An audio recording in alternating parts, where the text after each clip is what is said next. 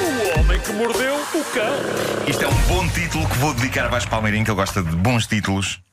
Título deste episódio: O rato que tenho em casa vai viver uma vida longa e destruir-me tudo, talvez até a própria internet. Gosto. Pronto. Gosto, gosto.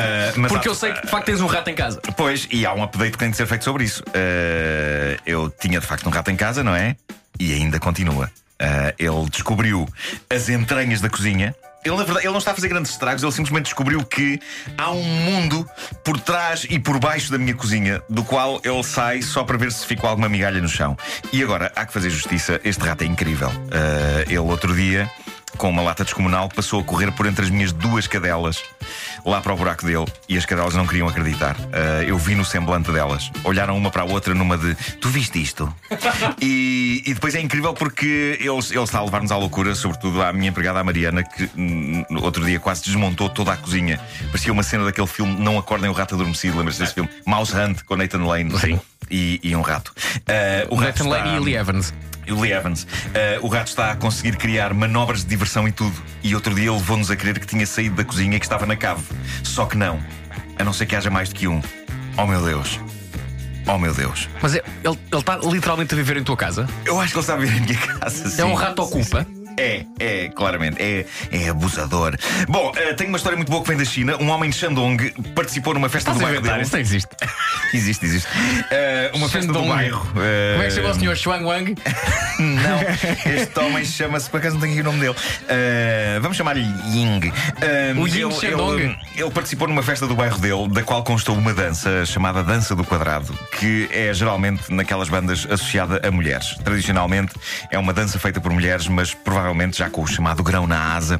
Este homem fez uma dança da qual se arrependeu segundos depois, quando percebeu que vários vizinhos estavam a filmar tudo de telemóvel em punho. Ele diz que logo ali percebeu que mais tarde ou mais cedo aquilo iria parar à internet e iria ser uma vergonha e um ultraje para ele. Então o que fez ele?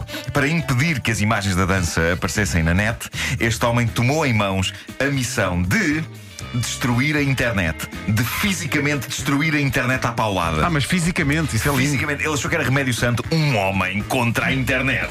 Agora, como é que se destrói a internet? Então a brilhante ideia que este homem teve foi, munido com um pau, partir todas as caixas de distribuição de fibra ótica do bairro.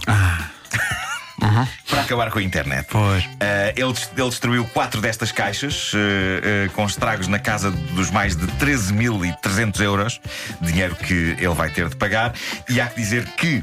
Não só ele não conseguiu destruir a internet, eu pelo menos tenho net na boa aqui, vocês não sei, mas eh, ninguém pôs as imagens dele a dançar na internet. Nenhuma, nem um vídeo, nem uma foto. Já eu, uma vez há muitos anos, decidi participar num programa de televisão chamado Dança Comigo e ainda hoje essas imagens me perseguem e me assaltam.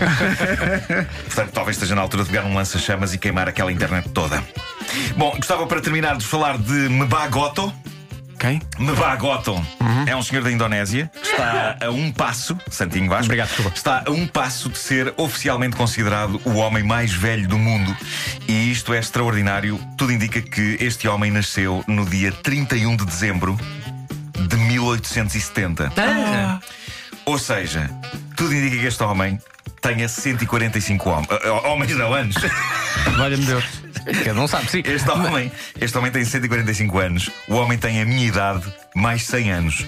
E é dele a grande frase involuntariamente cómica deste fim de semana. Ele disse, e passo a citar: Estou preparado para morrer.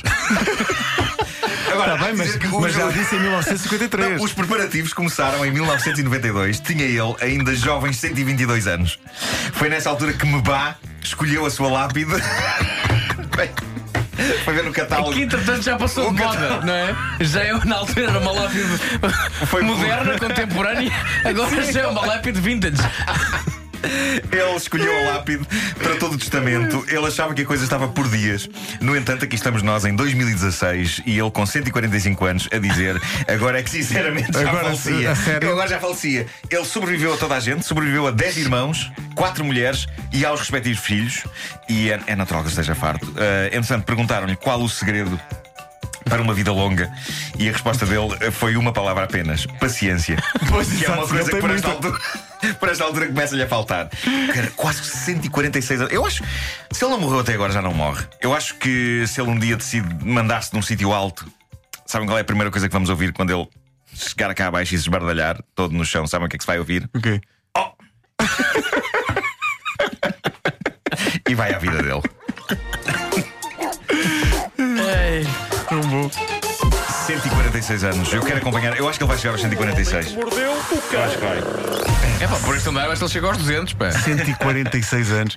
É engraçado. Em 92 começou a preparar. Bom, Exato. Em 92 já foi realmente Já- há bastante tempo. Aos 122 ele pensou: hum, não sei. Já não vou para novo.